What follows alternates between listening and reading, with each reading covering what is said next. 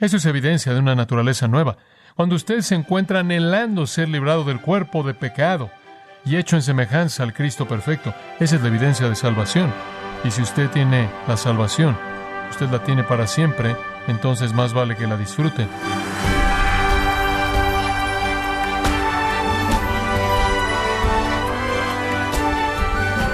Le damos las gracias por acompañarnos en Gracia a vosotros con el pastor John MacArthur.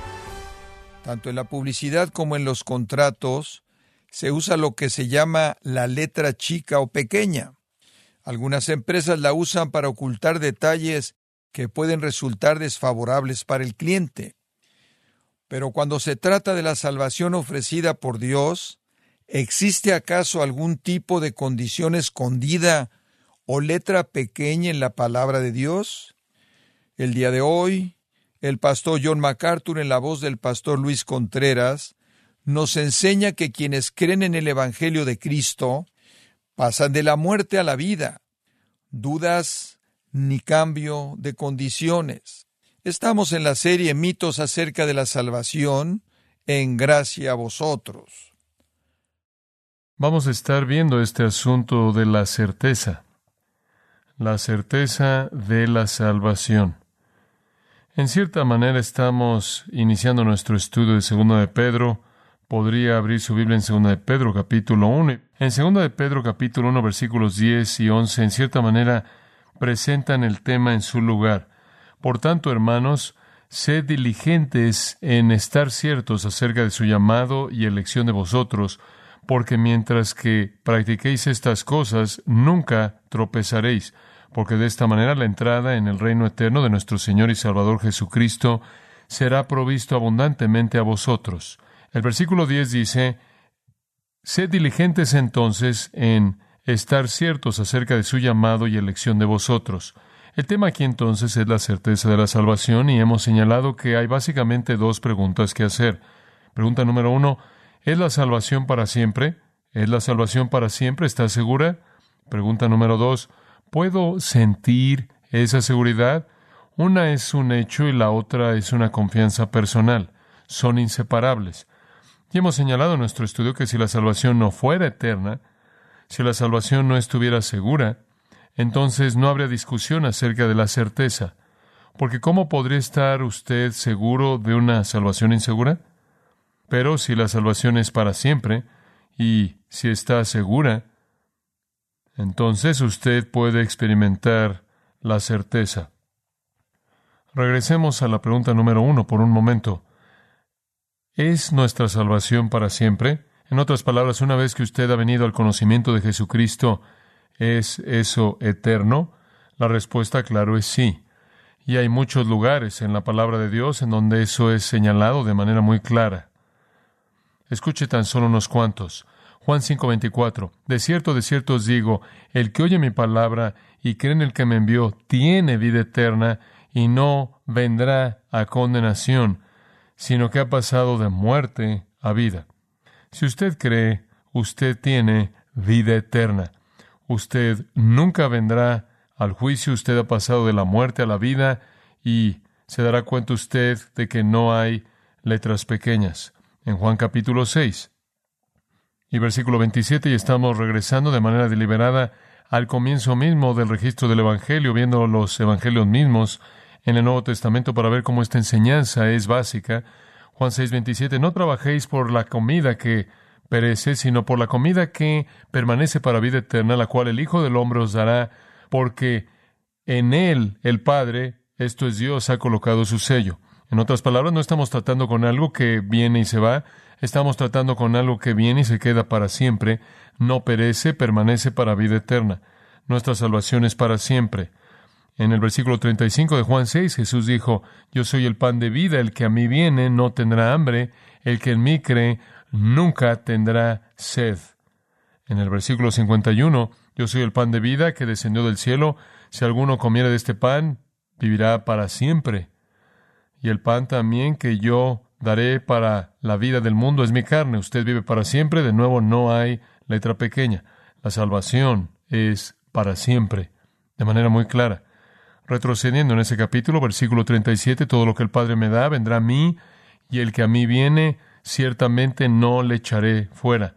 Porque he descendido del cielo no para hacer mi propia voluntad, sino la voluntad del que me envió, y esta es la voluntad del que me envió, que de todo lo que Él me ha dado no pierda nada, sino que lo resucite en el día postrero, porque esta es la voluntad de mi Padre, que todo el que ve al Hijo y cree en Él pueda tener vida eterna, y yo mismo lo resucitaré en el día postrero.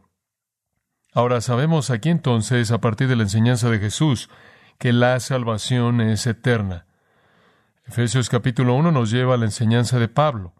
Y el versículo 11 dice, hemos obtenido una herencia, habiendo sido predestinados conforme al propósito del que hace todas las cosas conforme el designio de su voluntad. Dios lo predestinó, Él lo lleva a cabo conforme a su propia voluntad y hemos obtenido una herencia garantizada. Nada puede quitarla. Primera de Pedro, capítulo 1, versículo 5. Somos guardados por el poder de Dios mediante la fe para una salvación que está lista para ser revelada en el tiempo postrero. Tenemos una herencia, por cierto, que es imperecedera, incontaminada, inmarcesible, guardada en los cielos para nosotros y estamos protegidos para recibir esa herencia. La mano protectora de Dios asegura nuestra salvación para siempre. En Judas 24, otro versículo, y le estoy dando tan solo unos cuantos selectos, y aquel que es poderoso para guardaros sin caída y para presentaros delante de su gloria sin mancha con gran alegría al único Dios nuestro Salvador, por Jesucristo nuestro Salvador, sea gloria, majestad, dominio y potestad, ahora y por todos los siglos. Amén. Él es el que puede guardarlo usted y hacer que usted esté de pie en su presencia. Él nos guarda, nos asegura, Él nos ha dado una herencia eterna, la cual recibiremos. No habrá pérdida. No hay condenación, Romanos 8.1, para los que están en Cristo Jesús. Nada puede separarnos del amor de Dios en Cristo. Nadie puede acusar a los escogidos de Dios, dice Romanos capítulo 8. Y entonces estamos seguros en una salvación permanente y eterna. Escuche el final de Primera de Tesalonicenses 5, versículo 23. Y el Dios de paz mismo santifique por completo y que vuestro espíritu, alma y cuerpo sean guardados irreprensibles hasta la venida de nuestro Señor Jesucristo. Dice usted, bueno, ciertamente quiero eso. Versículo 24. Fiel es el que os llama, el cual también lo hará. ¿Hará qué? Preservar su alma y cuerpo completos, irreprensibles hasta la venida del Señor Jesucristo. Ahora estos pasajes simplemente nos recuerdan que nuestra salvación es para siempre. Entonces, una vez que usted es salvo, usted es salvo para siempre. La segunda pregunta y la que nos preocupa es, ¿puedo sentirme seguro? Y reconocemos que es posible estar seguro y no sentirlo. Es posible tener salvación eterna y no disfrutarla. Pero la pregunta es, ¿puedo tener certeza? Ahora, y dijimos que hay varias razones por las que la gente carece de seguridad aunque estén eternamente salvados. Una predicación fuerte y estándares altos de santidad pueden hacer que la gente se sienta insegura, especialmente si están pecando. Otra razón, algunas personas no pueden aceptar el perdón, algunos no comprenden apropiadamente la plenitud del Evangelio, algunos no recuerdan el tiempo de su salvación, entonces se sienten inseguros. Algunos sienten la atracción fuerte de la carne y se preguntan si tienen una nueva naturaleza. Algunos no reconocen la mano de Dios en todas sus pruebas y entonces piensan que sus pruebas son evidencia de que no son los hijos de Dios. Algunos no andan en el Espíritu y algunos desobedecen la palabra de Dios. Esas son las razones primordiales por las que la gente carece de seguridad, aunque estén eternamente salvados. Quiero que vayamos a Primera de Juan, porque en Primera de Juan tenemos una presentación muy positiva. Estas son pruebas objetivas para ver si soy un cristiano verdadero. Y si paso estas pruebas, puedo disfrutar de mi salvación eterna con certeza. El apóstol Juan, por cierto, con este epístola está preocupado por el mismo asunto. Está preocupado por la salvación verdadera, está preocupado por la certeza. Y entonces en su primera epístola él da varias pruebas que usted puede aplicar a su propia vida y usted puede saber que es genuinamente salvo. Algunas de ellas, por cierto, paralelas a lo que aprendemos en 2 de Pedro 1, pero son lo suficientemente distintivas y demandan nuestra atención como un trasfondo sustancial para entender el texto de la carta de Pedro. Entonces veamos primero de Juan y las pruebas de la certeza. Y voy a presentarlas en una serie de preguntas. Muy bien, once de ellas. Una serie de preguntas que nos llevan al libro rico y nos llevan al gozo de la certeza en base a la realidad de que somos salvos. O podrían convencernos de que no somos salvos. De cualquier manera, ha cumplido con su propósito ordenado por Dios. Pregunta número uno. Y estas son, creo, lo que están en el corazón de Juan conforme escribe. Pregunta número uno que debe hacerse. Si usted quiere saber cuál es la realidad de su condición espiritual, ¿ha disfrutado usted de comunión con Cristo y el Padre? ¿Ha disfrutado usted de comunión con Cristo y el Padre? Ese es un elemento esencial en la salvación verdadera. Vea conmigo el capítulo 1, versículo 2. Juan aquí escribiendo acerca del verbo de vida, la revelación de Dios. Dice, porque la vida fue manifestada, y la hemos visto, y testificamos, y os anunciamos la vida eterna. Ahí quiere decir Cristo, la cual estaba con el Padre y se nos manifestó. Lo que hemos visto y oído, esto os anunciamos, para que también vosotros tengáis comunión con nosotros, y nuestra comunión verdaderamente es con el Padre y con su Hijo Jesucristo.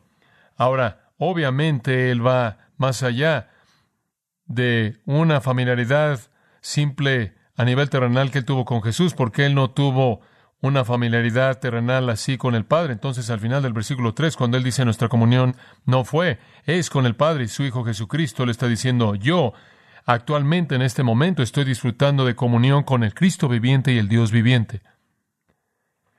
Ese es un elemento en la experiencia de los que verdaderamente son salvos.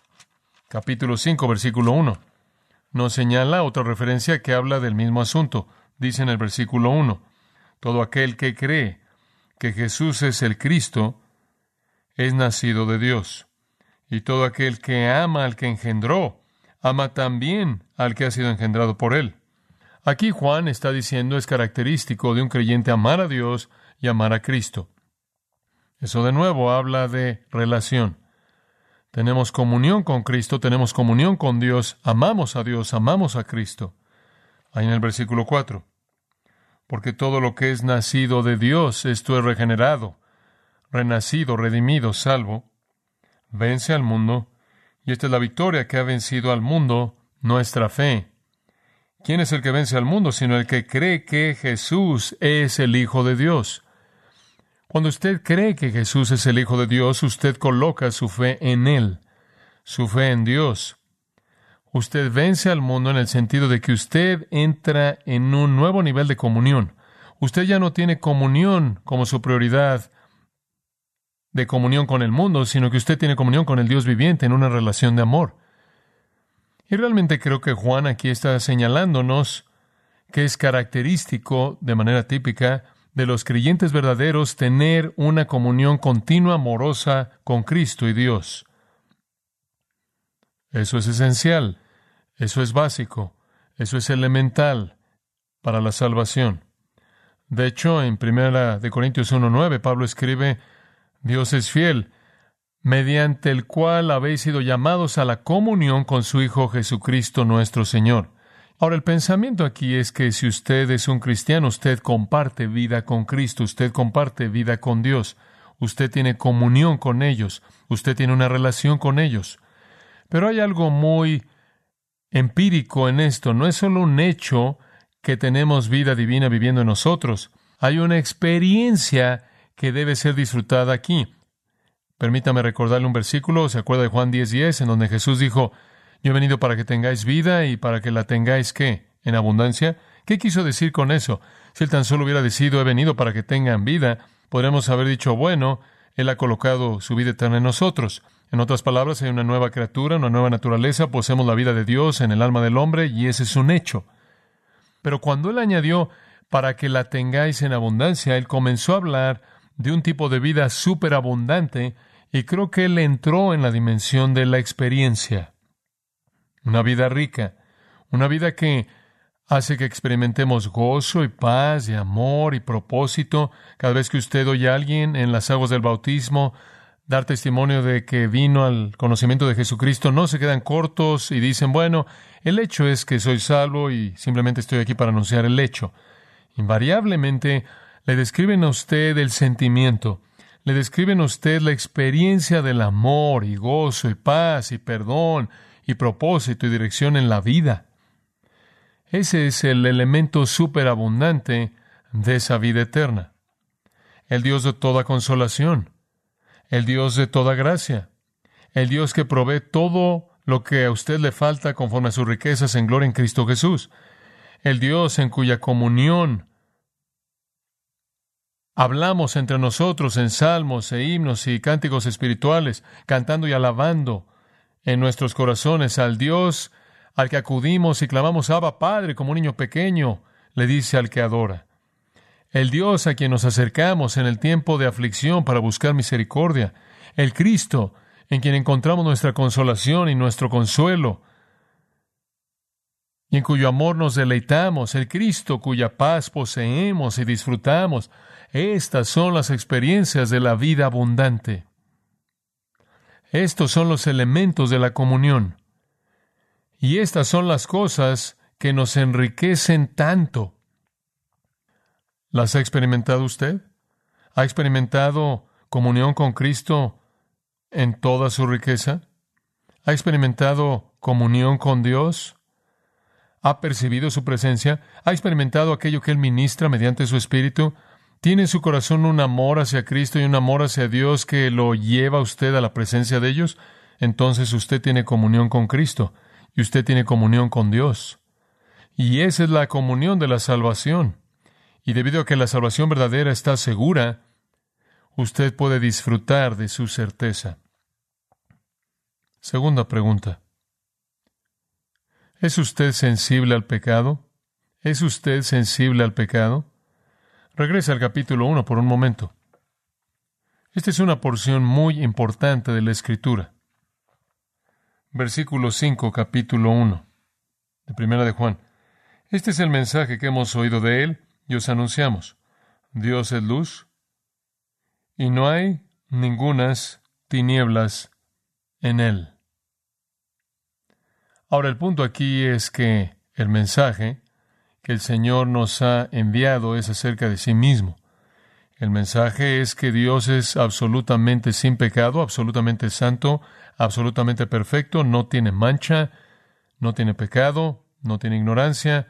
Literalmente en el griego no hay ni un pequeño pedazo de tinieblas en él. Ahora, ahí está la verdad básica de la sección. Inmediatamente llegamos al versículo 6. Siga conforme leo. Si decimos que tenemos comunión en Él y andamos en tinieblas, mentimos y no practicamos la verdad. En otras palabras, si Dios es luz, todo luz y nada más que luz, y estamos caminando en tinieblas, entonces eso no es comunión con Él. Versículo 7. Pero, si andamos en luz, como Él está en luz, tenemos comunión unos con otros, y la sangre de Jesucristo, su Hijo, nos limpia de todo pecado. Si decimos que no tenemos pecado, nos engañamos a nosotros mismos, y la verdad no está en nosotros. Si confesamos nuestros pecados, Él es fiel y justo para perdonar nuestros pecados y limpiarnos de toda maldad. Si decimos que no hemos pecado, le hacemos el mentiroso y su palabra no está en nosotros. Ahora usted tiene aquí un contraste muy claro, y quiero que lo siga. Es una verdad básica que Dios es luz y en Él no hay ni siquiera un poquito de tinieblas. Sin embargo, hay algunas personas que dicen estar en comunión con Dios. Dicen estar en comunión con Dios. Pero su afirmación no es genuina. En el versículo 6, por favor, observe, dicen tenemos comunión con Él. Dicen tener esa comunión con Dios. Versículo 8. También dicen no tener pecado. Si decimos que no tenemos pecado, nos engañamos a nosotros mismos y la verdad no está en nosotros. Hay algunas personas que dicen que no tienen pecado. Después, versículo 10, esto es increíble. Dicen que nunca han pecado. Si decimos que no hemos pecado, le hacemos a Él mentiroso y su palabra no está en nosotros. Entonces aquí hay algunas personas que dicen, sí, conocemos a Dios, tenemos comunión con Dios, caminamos con Dios, pero la verdad es que caminan en pecado y de manera abierta que lo niegan. Hay muchas personas que piensan que están caminando en la luz cuando están caminando en las tinieblas. Y caminar en las tinieblas, decir que no tienen pecado o no haber pecado en absoluto, es característico de una persona no regenerada, incrédula, no estar consciente de la condición de pecado que hay en su vida. Eso es lo que es el punto de Juan. El hombre en el versículo 6 no está confesando pecado porque no cree que es necesario. Él ni siquiera lo reconoce. Él simplemente camina por las tinieblas pensando que está teniendo comunión con Dios. El hombre en el versículo 8 no está confesando pecado porque él piensa que ha llegado a un estado en donde no tiene pecado. El hombre en el versículo 10 no está confesando pecado porque nunca lo ha confesado, ni siquiera ha reconocido el pecado. Tres palabras describen estos tres puntos de vista. La primera palabra en el versículo 6 es tinieblas, la segunda palabra en el versículo 8 es engaño y la tercera palabra en el versículo 10 la vamos a llamar difamación porque usted hace a Dios mentiroso porque Dios dice que usted ha pecado. Entonces hay personas que dicen ser cristianos, pero son totalmente insensibles a la realidad de su pecar. Por un lado, piensan que pueden seguir pecando y caminan en tinieblas todo lo que quieran y ni siquiera lo reconocen y todavía tienen comunión con Dios. Por otro lado, pueden negarlo en su totalidad y piensan que pueden caminar y tienen comunión con Dios. Son totalmente insensibles a la realidad de su condición. Y la verdad es que no conocen a Dios, no practican la verdad, se engañan a sí mismos, la verdad no está en ellos, hacen de Dios un mentiroso y su palabra no está en ellos. Ahí hay un incrédulo, una persona que no es sensible a su condición pecaminosa. Esa es la razón por la que siempre decimos cuando usted predica el Evangelio, ¿qué es lo que usted tiene que predicar primero? La pecaminosidad del hombre. Ahora, por otro lado, regresemos y veamos los otros versículos. Versículo 7. Pero si andamos en luz, como Él está en luz, en otras palabras, si caminamos de una manera virtuosa, tenemos comunión unos con otros. Ese unos a otros, por cierto, se refiere a Dios, no a otros creyentes, y la sangre de Jesucristo, su Hijo, nos limpia de todo pecado. Los verdaderamente salvos, como patrón de vida, caminan en la luz. Los verdaderamente salvos, ve el versículo 9, no niegan su pecado, sino que lo confiesan. Y Dios es fiel y justo para continuar perdonando y continuar limpiándolo. Entonces podemos decir que el creyente verdadero siempre está caminando en la luz y siempre está confesando las obras de las tinieblas que él hace en la luz. Él tiene un sentido correcto del pecado. Él sabe que si va a tener comunión con Dios, él tiene que ser santo, él tiene que caminar en la luz. Él sabe que cuando el pecado ocurre en su vida, debe ser confesado. Después en el capítulo 2, versículo 1. Juan dice, hijitos míos, estas cosas os escribo para que no pequéis, y si alguno hubiere pecado, abogado tenemos para con el Padre Jesucristo el justo. El versículo 1 del capítulo 2 dice, no tienen que pecar, hay una nueva libertad aquí. Él dice, les estoy eh, escribiendo para decirle, no tienen que pecar, no quiero que pequen, no tienen que hacer esto, pero si pecan hay perdón. El creyente verdadero, uno, reconoce que él debe caminar en pureza si va a tener comunión con Dios. Él reconoce, dos, que cuando él peca necesita confesarlo. Él reconoce, tres, que él no tiene que pecar. Pero cuando peca, él sabe a quién acudir, al abogado Jesucristo. El punto es este, que la persona que verdaderamente salve es sensible a las realidades pecaminosas en su vida. Romanos 7, Pablo dice, yo sé lo que hay en mí, hay una ley operando en mí, y es llamada la ley o el principio de pecado, y estoy muy, muy consciente de esto. ¿Acaso esto lo describe usted? ¿Es usted sensible al pecado? ¿Está muy consciente de la batalla espiritual? ¿Se da cuenta con mucha, mucha claridad que para tener comunión verdadera con Dios tiene que vivir una vida santa y caminar en la luz, no puede caminar en las tinieblas y decir que tiene comunión con Él, está dispuesto a reconocer la pecaminosidad como una realidad en su vida y confesarla, se da cuenta de que no tiene que pecar, pero si peca usted, acude al abogado Jesucristo, es sensible a eso, como Pablo en Romanos algunas veces clama, oh miserable de mí, ¿quién me librará de este cuerpo de muerte? Porque usted está tan cansado de la carga de pecado en su carne. Si eso lo describe usted, entonces tiene una salvación que es para siempre. Y si usted tiene una salvación que es para siempre, usted está seguro, entonces más vale que la disfrute y tenga certeza. Pregunta número 3. ¿Es usted obediente a la palabra de Dios? Capítulo 2, versículo 3. Y en esto sabemos que nosotros le conocemos. Así que, si guardamos sus mandamientos. Ahora eso no podrá ser más claro. En esto sabemos. ¿Sabemos qué? Que hemos llegado a conocer lo que es eso, salvación. ¿Cómo sabemos que somos salvos? Por esto. ¿Por qué? Si guardamos sus mandamientos. Si quiere saber si usted es cristiano verdadero o no, pregúntese si obedece los mandamientos de la palabra de Dios.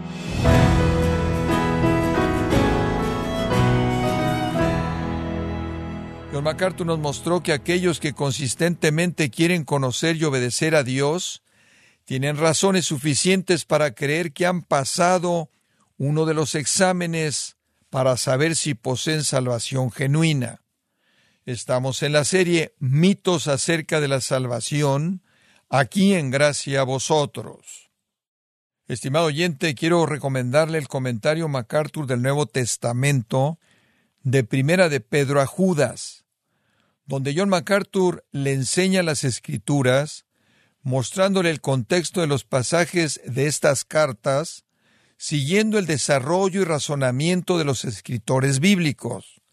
Puede adquirir este comentario teológico en la página gracia.org o en su librería cristiana más cercana.